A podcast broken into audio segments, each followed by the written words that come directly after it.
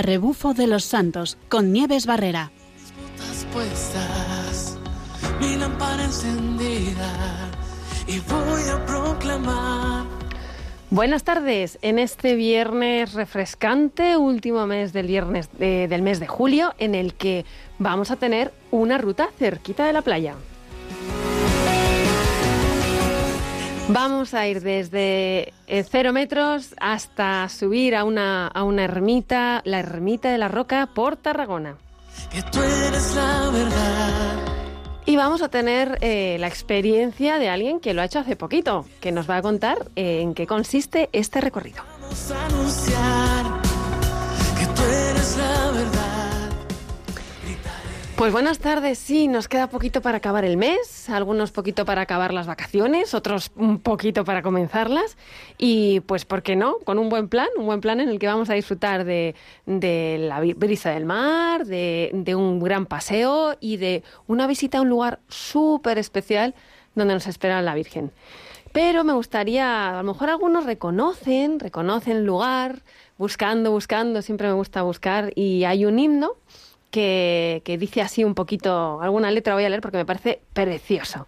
Un himno sobre la Virgen de la, de la, la, es eh, la Madre de Dios de la Roca. Es un, una ermita preciosa que está, ya les digo, en la zona de Tarragona y que está en lo alto de una montaña. Y dice así, socorre a quien le invoca sin tardar, Virgen Sagrada. Sea nuestra abogada, Virgen Santa de la Roca. Roca del cielo cortada por manos del Espíritu Santo, encima de Montroch puesta, en este templo tan santo. Tiene poder bastante y socorre a quien le invoca. Sea nuestra abogada. Pues sí, sea nuestra abogada que nos cuida, que nos protege y que, y que nos mima en muchas ocasiones. Pero para llegar hasta allí tenemos que hacer todo un recorrido. Y para ello tenemos con nosotros a Javier Linaza. Javier Linaza es un amante del deporte, mejor dicho, de los deportes, Em, es una persona entregada, además entregada mm, a los demás, que su, su vida en muchos aspectos la dedica a ayudar a los demás y que ha aprendido muchísimas cosas de todas estas actividades del, y del cual vamos a hablar. Es un amante de la vida en el sentido de ir creciendo, de ir mejorando y un amante de eh, la amistad, de, hacer equipo con todo el mundo.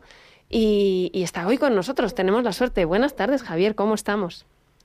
Buenas tardes, Nieves. Encantado de estar en tu programa. Ya tenía yo ganas de que me invitaras, la verdad. Bueno, bueno, ya estaba yo deseándolo, porque hay que decir que Javier hace algunas rutas por ahí de vez en cuando y yo siempre decía, tengo, tengo que traerle a que nos lo cuente. Y en esta ocasión nos contó a nosotros la ruta y dije, esta hay que contarla.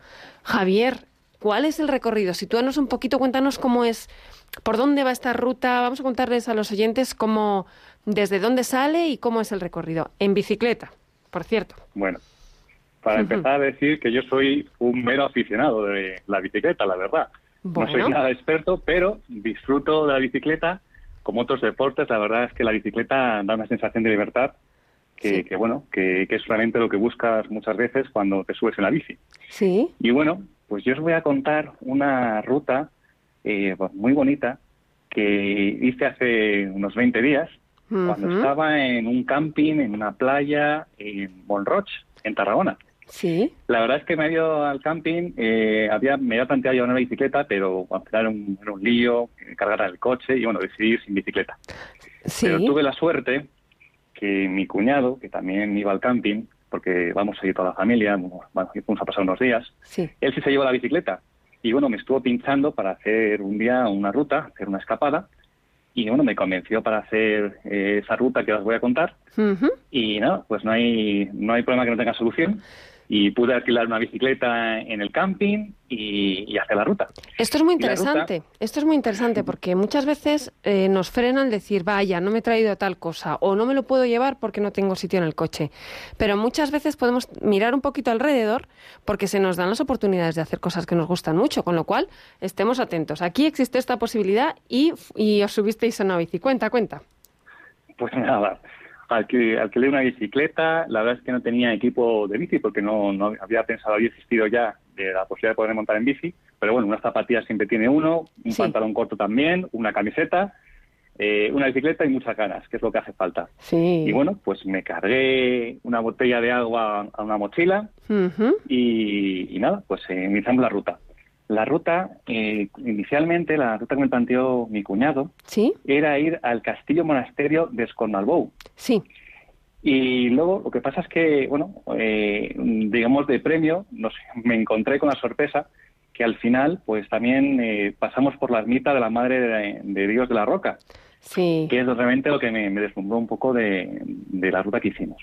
Sí. Os cuento, bueno, esta ruta eh, fueron 42 kilómetros, partimos desde la misma playa, porque el camping da a la playa, Ajá. y bueno, pues fuimos un poco hacia el interior, eh, hicimos una especie como de ocho para ir, eh, y, y fuimos por un camino y volvimos por otro, haciendo un ocho, ¿no? Ajá. Eh, la parte inicial, si bien es siempre es un poco cuesta arriba, puesto que partes del nivel del mar, Sí. pues yo creo que era una parte, bueno, pues asequible, eh, bueno, pues para casi todos los niveles de gente que monta, sea ocasionalmente en bicicleta. O sea que. La última, Sí, esta primera parte es para familias también puede ser. sí, perfectamente, bueno, qué bueno. perfectamente.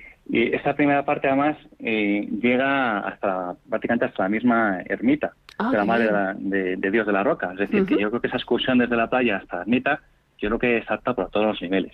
Qué buena Lo que ocurre es que nosotros hicimos la visita una vez que volvimos ya de- del castillo del castillo monasterio de Esconarbou. Ujú.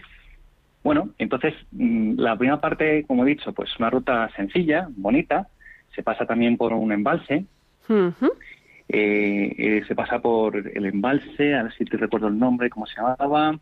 El embalse del Ruy de, Ruy de Canges, que me perdonen los catano- catalanohablantes por mi pronunciación de los pueblos de, de allí. Bueno. Pero bueno, así es como se llama el embalse, también un embalse pues bonito, refrescante. Ujú. Y luego he de decir que la última parte, la del ascenso hacia el castillo monasterio, fue realmente bonita, bonita, bonita. Sí es verdad que era dura, pero bueno, eh, hacía calor porque partimos, salimos de a montar a eso de las nueve y media porque tuvimos que alquilar la bicicleta que abrían a las nueve, Sí. entonces no, no quedó más remedio que salir un poco tarde y el camino que ese camino de ascenso a este castillo pues era toda una arboleda que, que parecía que estabas abriendo camino en la selva, era un poco esa sensación.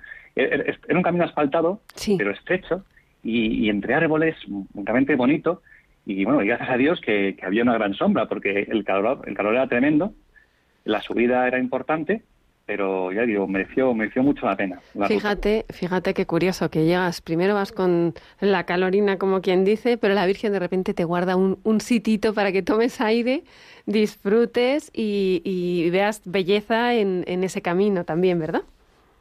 Sí, sí, así es, la verdad. Bueno, un poco lo que decía inicialmente, que la bicicleta te permite libertad, pero también Sí. te permite eh, encontrar un poco pues la naturaleza, la, la obra creadora de, de nuestro Señor, ¿no? Que la verdad Mm. es que allá por donde vas, pues es todo descubrir, es todo empaparse de lo bueno que, que ha creado y que nos ha dado a nosotros, que, Mm. que lo- está ahí para que lo disfrutemos. Yo siempre lo veo así. Sí. Y una pregunta, Javier. eh, vale, alquilaste la bici, pero para hacer una ruta como esta hace falta además algo más. Yo intuyo que no debería hacer mucha falta porque no lo tendrías como muy pensado, pero, pero ¿qué recomendarías? Es que, porque hay veces que, bueno, uno se sube en la bici y dice, allá voy, y de repente aprende que hay cosas que no se deben olvidar. ¿Tú, ¿Tú cómo recomiendas cada vez que te subes a una ruta así de este estilo? Bueno, yo creo que la bicicleta está para disfrutarla, punto número uno. Eso siempre no hay que perder esa referencia que está para disfrutarla. Sí. Pero el disfrutar no está reñido con el esfuerzo. Yo creo que se puede disfrutar también mucho del esfuerzo. Y bueno, dicho esto, pues también hay que hacer una combinación ¿no? del estado de forma que tenga uno ujú. y la forma que a uno le permita disfrutar haciendo un determinado esfuerzo. Sí. Yo creo que hay que ir midiéndose, midiéndose eh, hasta dónde uno puede llegar. Yo creo que el superarse siempre es algo motivador, pero bueno, que yo, yo, yo ya tengo una cierta edad, no tengo 48 años, y bueno, pues yo creo que los esfuerzos, bueno, sí. Todavía queda mucho verdad. para esforzarse, todavía queda mucho. Eso espero, eso espero. Sí, sí, sí. Pero bueno, que sí es verdad que yo, bueno, pues sí, procuro pues eh, ir con medición de, de pulsaciones y demás, bueno, porque yo creo que Sí. también las cosas hay que hacerlas con lógica, aplicar de cabeza, pero dicho esto, yo creo soy de las personas que disfruta con el esfuerzo. Sí, Y eso el deporte te lo da. con los retos, ¿verdad? Eso es, eso es. Y en cuanto a esta ruta, Hay una cosa que yo siempre pregunto, em, siempre lo digo porque vamos, no, como proponemos rutas, lo dejo caer siempre. Para mí es muy importante em, ser previsores con cosas muy básicas. Por ejemplo, el tema de cuando uno se pone a caminar siempre lleva algo para comer y siempre lleva agua. ¿Es fácil conseguir agua en este recorrido? Porque eso hay que decirlo también, avisarlo. Pues la verdad es que yo llevaba un litro y medio de agua en la mochila y me lo consumí totalmente debido al calor, al esfuerzo realizado. Sí. Y encontramos agua eh, precisamente en la propia ermita Ah, de la Madre de Dios, pero es cierto que nos encontramos un agua que salía eh, caliente, caliente, caliente. Parece que la habían calentado, la verdad. Debían estar las tuberías Sí. un poco al sol y la verdad que, bueno, cierto es que cuando tienes sed te bebes lo, que haga falta, ¿no? Justo. Y así- es- eso hicimos. Sí. Pero, pero bueno, yo siempre recomiendo que más vale que sobre agua, que aunque vayas un poco más pesado con en la bicicleta, pero más vale que te sobre agua a, a, bueno, a quedarte en un momento dado, sobre todo en un sitio aislado, sin Sí. posibilidad de, de beber, ¿no? Sí, eso es importante, que todo el mundo se cuide con estas cosas porque lanzarse, para, hay que ir y hay que volver. Y hay veces que eso puede ser fue en determinados momentos con el calor y demás hasta peligroso. De los sitios que nos has comentado, nos has hablado de la ermita, nos has hablado del castillo, de este paseo, así, ¿cuál es el que más te ha gustado? Pues a ver, mm, las vistas desde la zona del castillo, que por cierto tuvimos una mala suerte que estaba el castillo en obras y no pudimos acceder eh, al interior, pero bueno, lo pudimos ver desde fuera. Sí. Y había, había la opción de subir una especie como de torreón de vigilancia o no sé, como, bueno, un punto más elevado, ¿no? ¿Sí? Eh, y desde allí había unas vistas impresionantes de todo el valle, de toda la zona. Realmente mereció, mereció la pena eh, llegar hasta allí, hasta ese punto, Sí. aunque solo fuera para, para ver las vistas, la verdad. Eh, Sí. Vistas realmente eh, muy, muy, muy hermosas. Y, y bueno, y luego también pues la visita a la ermita, que bueno, he de decir que fue providencial porque estábamos volviendo ya hacia el camping y, y de repente pues me, me dijo mi cuñado Mario, oye, ahí está la ermita la Madre de Dios, eh, mm, si quieres podemos ir a visitarla. Y yo digo, pues por supuesto, aquí hay una ermita y con ese nombre, ¿cómo- ¿cómo no ir a verla, no? Y la que verdad sí. es que nos alegramos mucho mm, porque una ermita recogida, bonita, ahí había una figura de la Virgen que nos estaba esperando, o parecía que nos estaba esperando Sí, a que, que fuésemos a hacer una visita. Y desde allí también las vistas pues son también realmente bonitas. Eh, no tienen tanta altura como puede ser los del Castillo Monasterio, Sí. pero sí que eh, tiene la ventaja que las- la vista hacia el mar es mucho más limpia, se ve perfectamente la costa. Sí. Entonces yo recomiendo que a, a, pues aquellas personas que bueno que quieren hacer una excursión no de 42 kilómetros, sino mejor de 20, Ujú. una cosa más suave, pues que puedan hacer esa excursión pues desde la propia playa hasta la ermita Sí. y que realmente llegar a la ermita merece la pena. Primero visitar la ermita, Sí. segundo saludar a la Virgen, por supuesto. Ajá. Mejor dicho, primero sería saludar a la Virgen, pero bueno. Y luego las vistas en sí de la zona, pues que creo también es algo que, que compensa el viaje. Mira, tengo que decir que he buscado la- las imágenes de la ermita y de verdad corroboro esto que dices porque está subidita, subidita ahí como en, en, el- en la montaña y solo ver la imagen he dicho, las vistas tienen que ser espectaculares. Así que vamos a ir ya buscando esa planificación para ver si podemos hacer un huequito e irnos hasta Tarragona a hacer esta ruta que nos has comentado. Vamos a, pero vamos a hablar también de todo lo que to- todo lo que has visto ahí y todo lo que has vivido ahí. Antes que nada, lo que, lo que me gustaría es, eh, ya que estamos hablando de la Virgen, de una advocación mariana, vamos a poner eh, una, una canción de la voz del desierto que se titula Canto de María.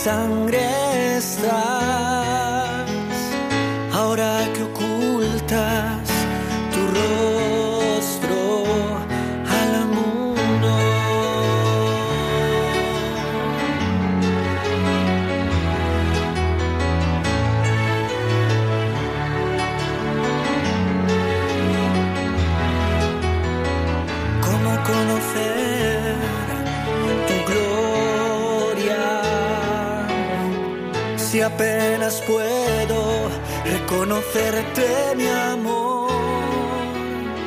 Si hoy a los hombres se oculta tu faz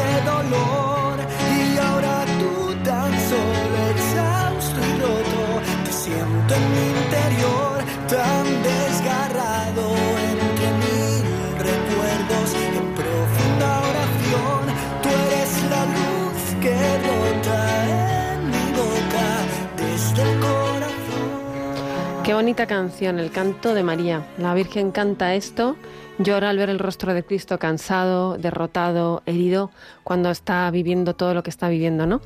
Pues eh, interesante canción porque muchas veces podemos llegar exhaustos, podemos llegar rotos, podemos llegar doloridos en estas rutas, en el Camino de Santiago, allá donde nos movemos, pero la Virgen siempre nos va a esperar con los brazos abiertos, nos va a colocar esos paseos maravillosos como nos ha cantado Javier y nos va a dar esa, aquello que necesitamos para el descanso. Ella siempre va a estar de nuestro lado. Bonita canción de La voz del desierto, que la tienen ahí para escucharla cuando quieran entera.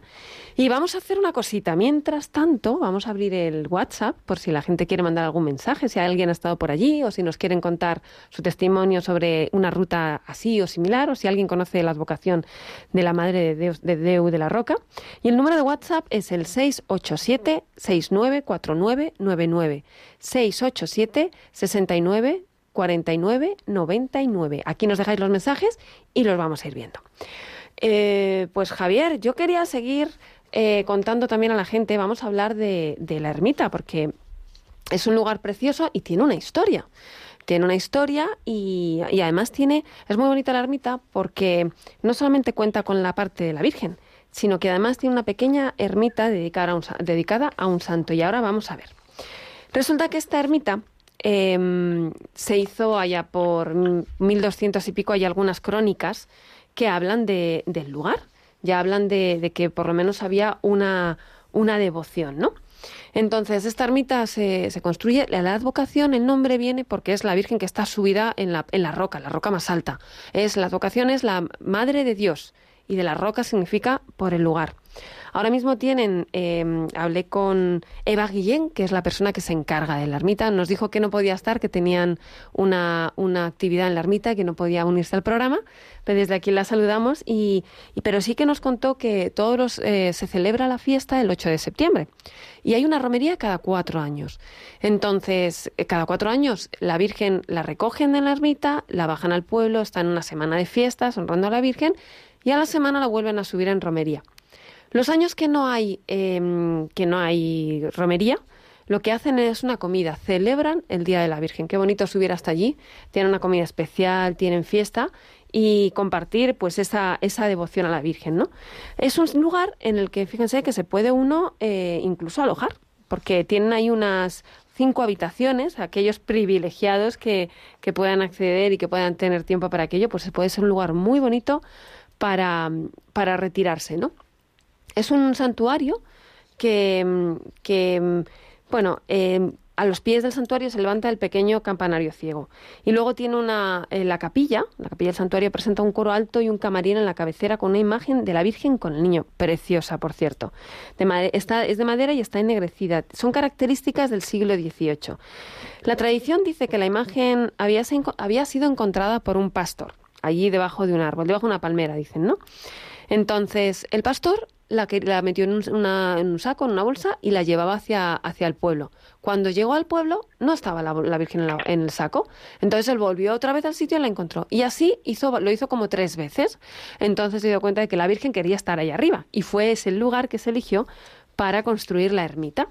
Y desde entonces, ya les digo que se, se, se conocen, se conoce desde hace muchísimo tiempo, pero la ermita es, es un poquito posterior.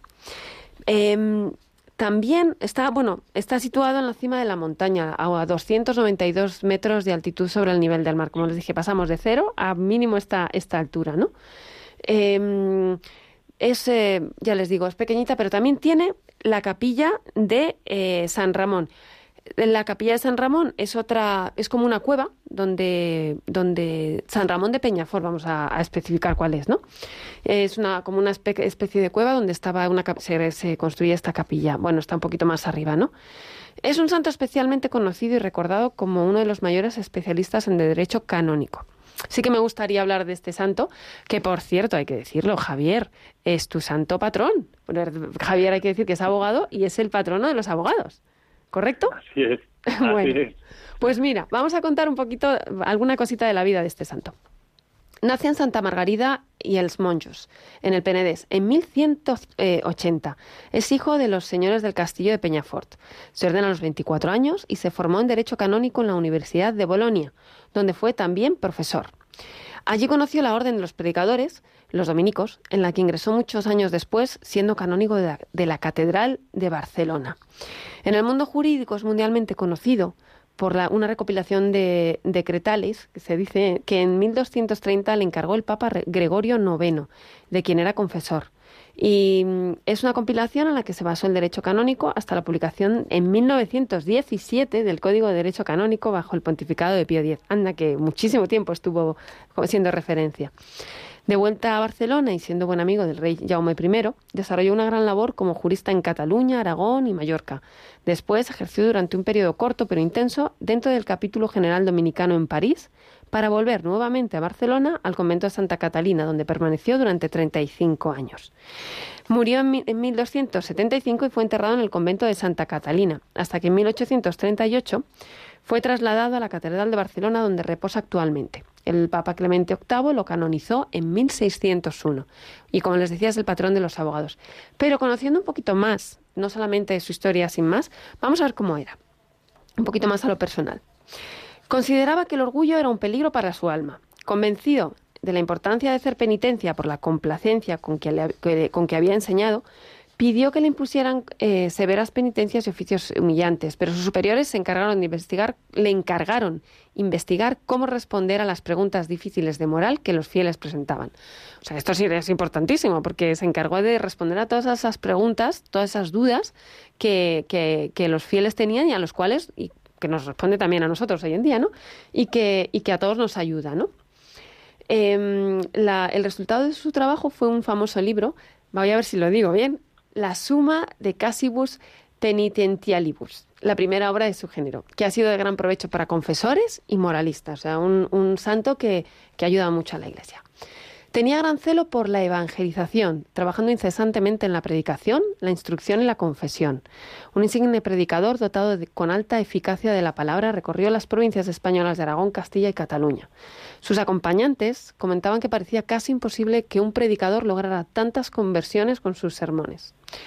Em, bueno, una persona dedicada a la Iglesia, una persona eh, dedicada a, responder las dudas de fe y de moral, y una persona eh, dedicada a la evangelización. Un santo que, bueno, eh, fantástico y que ha ayudado durante muchos siglos a, a, la Iglesia a crecer. Pues nos quedamos con esto, ¿no? Además, y con la humildad, que él decía que era importantísimo.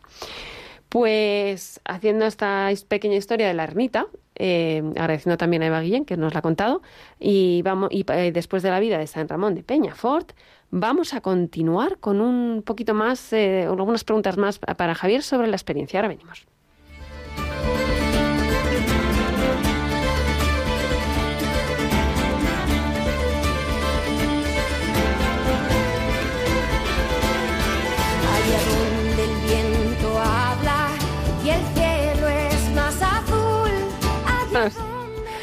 Pues vamos allá, vamos a seguir preguntándole a Javier un montón de cosas sobre esta experiencia, porque, bueno, nos ha contado lo que es el recorrido, pero has dicho unas cuantas cosas que a mí me dejan ver que, que todas estas rutas, y, esta en concreto también, también han sido muy interesantes.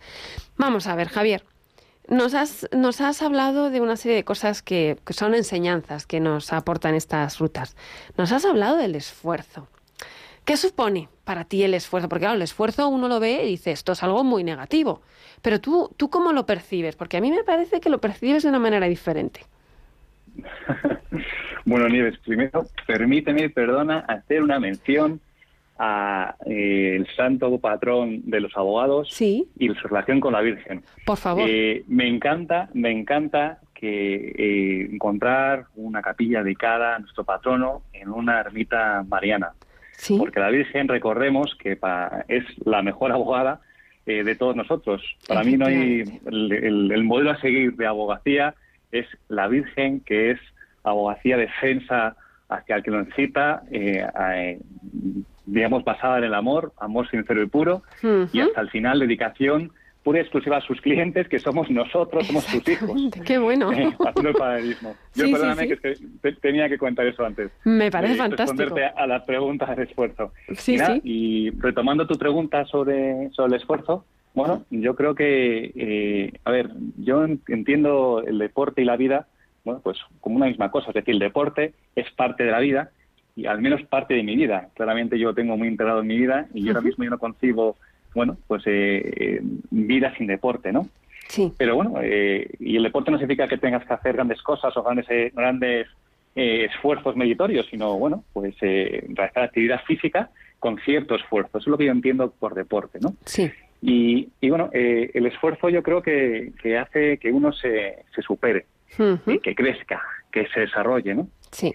Y, eso es un poco lo que yo creo que, yo siempre he buscado, el poder desarrollarme, el poder superarme a, mí mismo, ver que puedes ir pasando metas, por pequeñas que sean, pero, pero eso es lo que, lo que a uno hace disfrutar de ese recorrido, eh, del recorrido, que te da el, el camino del esfuerzo. Sí. Y, y bueno, yo antes también eh, comenté que, el salir en bicicleta es para disfrutar y es disfrutar también con el esfuerzo. Yo veo perfectamente compatible esfuerzo y disfrute.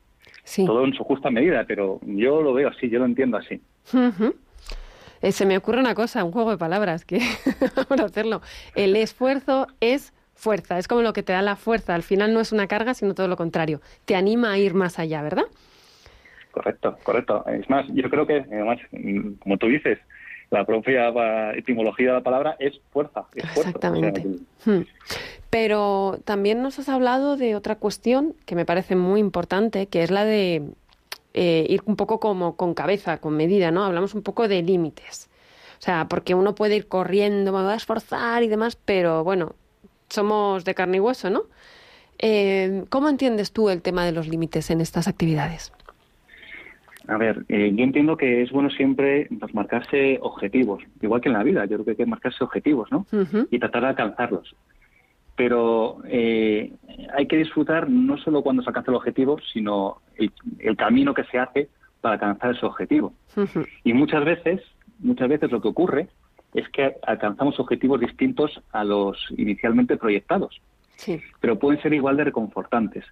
Y esto un poco yo lo refiero con, o, lo trato de ligar un poco pues al tema frustración, ¿no? Yo creo que debemos también trabajar ese, ese asunto de cuando no logras el objetivo que inicialmente te habías planteado, pues no sientes un fracasado, porque yo creo que, bueno, que la vida, el, cuando uno hace un recorrido con cariño, esfuerzo, dedicación, yo creo que siempre hay frutos. Y es verdad que suelen, suelen tener los objetivos que, que, bueno, que a lo mejor has inicialmente pensado, pero muchas veces no son esos, consigues otro, otro tipo de recompensas, ¿no? Y yo creo que eso es un poco lo que yo trato también de, fijarme, porque a veces me marco metas un poco ambiciosas que, pues que no llego, porque tengo mis limitaciones, lógicamente, pero bueno, luego al final echas una tarde, bueno, pues no, he llegado hasta este punto, pero he conseguido hacer esto otro, ¿no? Entonces yo trato un poco de, ver así las cosas. Podemos decir que, como hablas de metas, ya más hablando ya un poquito en concreto de rutas, también es como que el, disfrute no solamente está en llegar a la meta, sino disfrutar del camino. Totalmente, totalmente. Es verdad que a lo mejor es una frase que, se escucha mucho, pero es que yo sí que creo que es así, realmente es así. Se escucha mucho. El camino es largo. Sí, Digo que se escucha mucho, pero no se tiene en cuenta, precisamente por lo que estás diciendo, por lo que vas a decir ahora. Claro, es que lo que yo decir es que el camino es largo y entonces el tiempo, eh, yo creo que disfrutar una cosa a lo largo del tiempo, pues es mucho mejor que disfrutar una cosa en un momento puntual y efímero, ¿no? Que es cuando se logra el objetivo, que es a lo mejor que alcanzas un estado de, bueno, pues de, plenitud pero que bueno, que eso es efímero. Si, si te concentras, si para ti lo único importante era la meta. Sí. Pues yo creo que es mucho más reconfortante pues tratar de disfrutar del camino. Pues sí, además un camino precioso por lo que cuentas eh, y con sus... Bueno, mm, no te he preguntado antes, pero había ha habido algún punto así como más difícil, ¿no? O sea, cuéntanos... Porque sí, yo creo que sí, que en algún momento lo hemos hablado y, ¿cuál, cuál ha sido ese momento? La verdad es que tengo una anécdota también que contar respecto a esta ruta. El último tramo, eh, el de ascenso al, castillo, y realmente era un tramo muy duro. De hecho, era el único tramo prácticamente que cogimos de carretera. Sí. Y bueno, eran 400 metros, escasos metros, no era, no demasiado eh, longitud. Pero tiene una pendiente más anunciada del 18 o 20%. Y claro, yo después de la paliza que llevaba, por la carretera tan bonita que, por la que íbamos, esa sombreada que, comentaba, y llegamos a ese punto, de repente ver cómo se, cómo se empinaba la carretera, pues dar que di cuatro pedaladas y tuve la suerte de que se me salió la cadena y dije, bueno, esto es por algo, pie de tierra y subí y subí a eh, Tranquilamente. lo que quedaba. Sí, ahí te ponen, sí. efectivamente me puse, un poco en mi sitio, que bueno, pues ahí llegué un poco a mi límite, ¿no? Pero es verdad que lo intenté, pero bueno, no fue posible. Y ya te digo que para mí fue providencial que se me saliese la cadena, que ya definitivamente tuve que echar pie en tierra. Sí. Y bueno, eh, lo que quería contar es que a la vuelta, cuando ya estuvimos, eh, ya una vez que coronamos y estuvimos viendo las vistas y ya decidimos bajar, pues nos cruzamos con un grupo de tres ciclistas que estaba subiendo eh, ese tramo y uno de ellos era iba con una bicicleta adaptada para personas que tienen minusvalía y no pueden pedalear con, los pies, sino que lo hacía con las manos. Caray. Y yo veía cómo estaba pedaleando con todo su esfuerzo con sus manos y subiendo aquellas rampas que yo no había podido. Caray. dije, madre mía, esto sí que es superación, esto sí que... Eh, bueno, la verdad es que fue, fue para mí un ejemplo, porque, bueno, personas teóricamente, teóricamente limitadas, pues llegan, habían llegado mucho más allá de lo que ya había llegado yo. Desde luego, y eso le ayuda a uno a tirar adelante, ¿verdad? Eh, sí, sí, así es, así es. Javier, te voy a leer un mensaje que nos mandan eh, los oyentes. Nos acaban de mandar un mensaje al programa y dice así, atento, ¿eh? Dice, os enviamos un saludo al programa Los Cuñados de Javier, María y Mario, el que hizo la ruta en bici con Javier. Damos fe del esfuerzo y amor que pone nuestro cuñado en todo. Javier, eh, eh, mira, mira, aquí tienes un buen equipo, hacéis un buen equipo entre todos, ¿eh? pues la verdad es que yo a, mi cuñado voy a santificar, porque eso de la caridad, claro que mi, cuñado es mucho más joven que yo, y soy 16 años mayor que él, y la verdad es que aquel día que hice una buena caridad me iba esperando pacientemente, animándome, y, bueno, la verdad es que pues mira, muy agradecido a que pinchase a hacer aquella ruta, a descubrir este camino. Pues sí, mira lo que, a lo que nos ayudan estas cosas, ¿eh? a practicar la paciencia, a practicar la caridad, que no es ninguna tontería, que esto nos enseña también para la vida y, por qué no, para la vida de fe. Vamos a escuchar una canción eh, antes de continuar un poquito, eh, que me parece interesante, por aquello de que vamos a las rutas, vamos súper seguros, pero es una canción de, de Marcela Gándara que se llama Valiente y Esforzada, que tiene mucho que ver con todo lo que nos estás contando. Vamos a escuchar un poquito de la letra y ya verás. Vamos allá.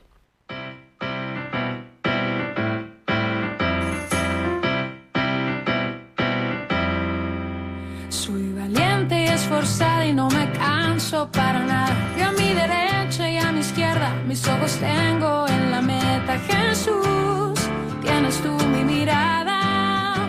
Jesús, camina de mi lado. Y tu palabra es mi delicia, la oración es mi conquista. No estoy buscando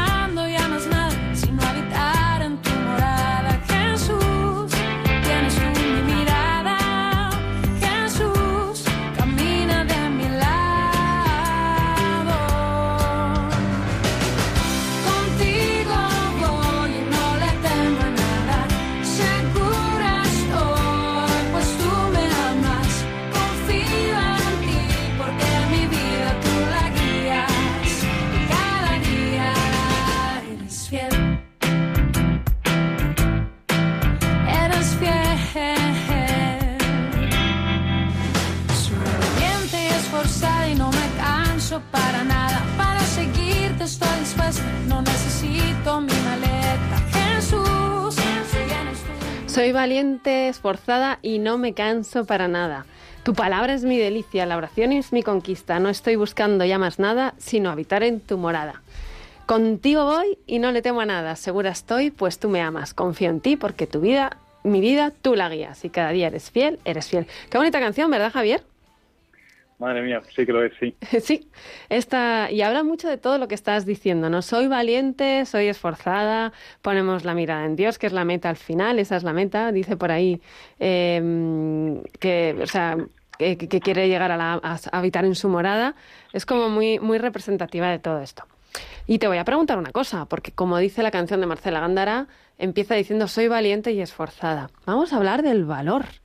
Eh, ahora vamos a hablar de tu experiencia también en esta ruta o en muchas otras eh, rutas o deportes. Y te voy a preguntar, es una pregunta que suelo hacer bastante porque creo que es interesante planteárselo. ¿Tú, en alguna, eh, supongo que en esta no, pero en alguna ruta has llegado a perderte? Pues a ver, perderme de no llegar a encontrar el camino, eh, no. Pero perder un poco la esperanza de llegar al sitio que tienes que llegar a tiempo y con las dificultades que se entrañaba. Sí. Eso sí, sí que pasa por experiencia. ¿Y qué haces? Haciendo sí, sí. Pues la verdad, al final lo que tienes que hacer es eso, pues confiar en que todo tiene solución, todo tiene remedio y que bueno, pues si es de una forma u otra, pues al final llegarás a donde tengas que llegar. ¿Cómo fue esa experiencia? Pues mira, esto fue hace muchos años, cuando hice el Camino de Santiago con tres amigos y lo hicimos en bicicleta. Y teníamos nada más que poco tiempo, eh, teníamos únicamente disponible de seis días y lo hicimos desde Burgos, Burgos-Santiago. Sí. Teníamos planificadas etapas un poco largas para ir en bicicleta de montaña, porque íbamos con bicicleta de montaña, con las forjas y demás, y nos salía casi una media de 80 kilómetros al día. Sí. Y hubo un día que, bueno, pues que íbamos a, habíamos planificado nuestra ruta, llegamos al albergue y estaba lleno, y tuvimos que continuar al siguiente albergue, que también estaba lleno. Total, que empezamos a, llamar a las puertas de los albergues, creo que fueron uno, dos, tres, y estaban todos llenos. y bueno, pues al final nos vimos obligados a prolongar la etapa y eh, llegar a, creo que era Ponferrada. Bueno, pues claro, una etapa, ya llevamos ciento y pico kilómetros, estamos todos muy cansados, empezaba a anochecer, y bueno, pues algún miembro de nuestro equipo, vamos, del grupo, dijo, yo me quedo aquí, no puedo más, Ay, duermo que sea en la cuneta, nos quedamos aquí ¿eh? y que sea lo que Dios quiera. Sí. Y bueno. Esa sensación que conocemos algunos, ¿no? De decir, no puedo más. sí, sí. Pero bueno, como precisamente esa última frase de que sea lo que Dios quiera, pues al final Dios quiso que, bueno, que nos recompusiésemos eh, de aquel momento malo. Sí. Que dijimos, venga, vamos a tirar para adelante, eh, vamos a seguir, una pegada detrás de la otra, eh, aunque estaba anocheciendo ya, bueno, pues llevamos linternas, pero vamos, no linternas ahora como que está todo mucho más adaptado a las bicicletas, sino eran linternas casi de, estas de que llevas en la mano. Sí, sí, sí, sí, sí. Y, hmm. bueno, pues al final, bueno, pues superamos aquello, llegamos a Ponferrada de noche, eso sí, pero bueno, llegamos, llegamos y, en fin, se superó aquel bache. Bueno, llegasteis al lugar a descansar. Aquí como... Sí, pues sí, eso, eso pasa muchas veces. Mira, todo esto que, nos, que estamos hablando eh, creo que tiene similitud con... O sea, estamos hablando de todas las enseñanzas que nos trae el deporte hacia nuestra vida. ¿Tú crees que esto lo podemos llevar a la vida de fe? Porque además estás hablando de una cosa muy, muy, muy importante y es que si esta persona no llega a estar acompañada, eh, se queda en la cuneta. Hombre, yo creo que eh, el ir en grupo eh, tiene esa ventaja, ¿no? Yo creo que eh, tanto en el deporte como en la vida en sí, ¿no? Yo creo que, bueno, somos, somos seres sociales que nos relacionamos con los demás y yo creo que, que nosotros avanzamos y crecemos cuando estamos, bueno, pues bien rodeados, ¿no? En, en, en deporte pasa eso, cuando vas a un grupo, si, es, eh, si bien es cierto que eh, cada uno, digamos, pedalea en su bicicleta y cada uno tiene que mover su propia bicicleta, eso, eso es así, pero eh, el hecho de que tengas un compañero que también está haciendo un esfuerzo compartido contigo, ¿no? Es, eso es el, el disfrute de compartir esfuerzos, ¿no? Sí. Pues yo creo que te motiva, motiva a uno pues para seguir adelante y, cuando uno está pues bajo de ánimos, pues el otro le anima. Cuando uno parece no, no ver que se puede conseguir las cosas, pues otro tira de él y yo creo que eso en eso consiste, ¿no? Esa es la ventaja de, estar acompañado, de hacer deporte. Uno está acompañado al igual que la ventaja de estar acompañado en la vida, ¿no? De, de conseguir hmm. sentirte parte de un grupo y que ese grupo pues te haga crecer y, seguir hacia adelante. Como en la iglesia, ¿no? Que es nuestro gran equipo y además el equipo ganador, que sabemos que es, ¿no? Hombre, hombre, por supuesto, la iglesia es el gran equipo y además juega el gran deporte, el gran deporte de la vida. Este sí que es el que, que merece la pena disfrutar del esfuerzo, del camino que se recorre, bueno, pues que encima el objetivo, pues ya, ya, sabemos todos que es el premio gordo, pero el premio gordo de verdad, ¿no? Sí, efectivamente. Javier, tenemos otro mensaje por aquí de alguien que nos manda y que nos saluda y nos dice, qué buen programa y qué buena ruta, una pasada, así que está gustando mucho esta ruta que estás contando. Y así en este último minutito que nos queda, eh, haciendo así un resumen, eh, ¿Cómo, qué, qué, has hablado de esfuerzo, de límites, de, de conocerse, de, de, vida de equipo, como de fraternidad, así? ¿Cómo lo, haz un pequeño resumen, una pequeña comparación con la vida de fe? ¿Cómo la aplicarías a tu vida de fe? Bueno, eh, a ver, yo creo que, eh, vamos a ver, eh, yo me animé a hacer esta ruta porque, bueno, mi cuñado me pinchó en un momento dado. Yo creo que en la vida, cuando uno está en dudas, pues es bueno estar bien rodeado de gente que tire de ti que te anime a hacer el camino que tienes que hacer. Eh, yo he visto la similitud ¿no? entre esta ruta y vamos, el deporte mismo y mi, vida. Yo creo que cuando he estado con dudas, pues he tenido la gente adecuada que me ha enseñado eh, el camino, que ha tirado de mí. Eh, yo creo que al igual que uno disfruta recorriendo una ruta, pues tiene que disfrutar, disfrutar en la vida, tiene que disfrutar en la vida de fe, en ese encuentro, en ese camino de encuentro hacia Jesús. Sí. yo creo ahí es donde veo el paradigma, que hay que ser conscientes que en el camino va a haber dificultades, va a haber obstáculos, va a haber momentos difíciles, va a haber momentos en los que uno tiene que superarse, tiene que continuar, aunque lo vea todo negro, aunque parezca que, que no es posible, pero bueno, para eso eh, tenemos un poco, pues... A nuestra abogada. A, nuestra abogada, nuestro enchufe ahí arriba iba a decir, efectivamente, que aboga por nosotros, que nos defiende, que nos anima, y luego, bueno, pues también, gracias a Dios, pues tenemos gente con la que poder contar, que nos rodea, que, tira de nosotros.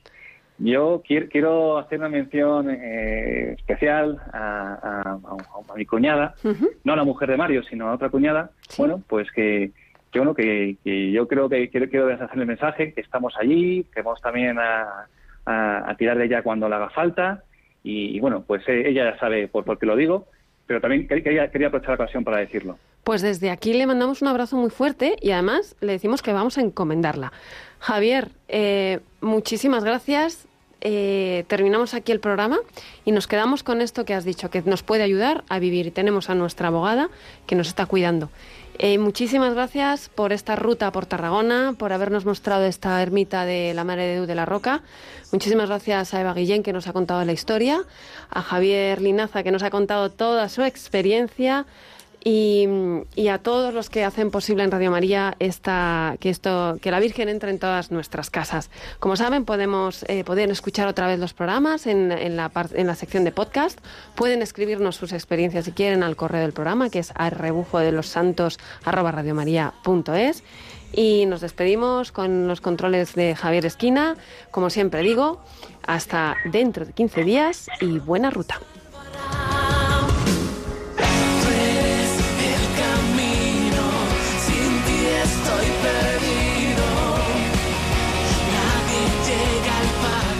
a rebufo de los santos, con Nieves Barrera.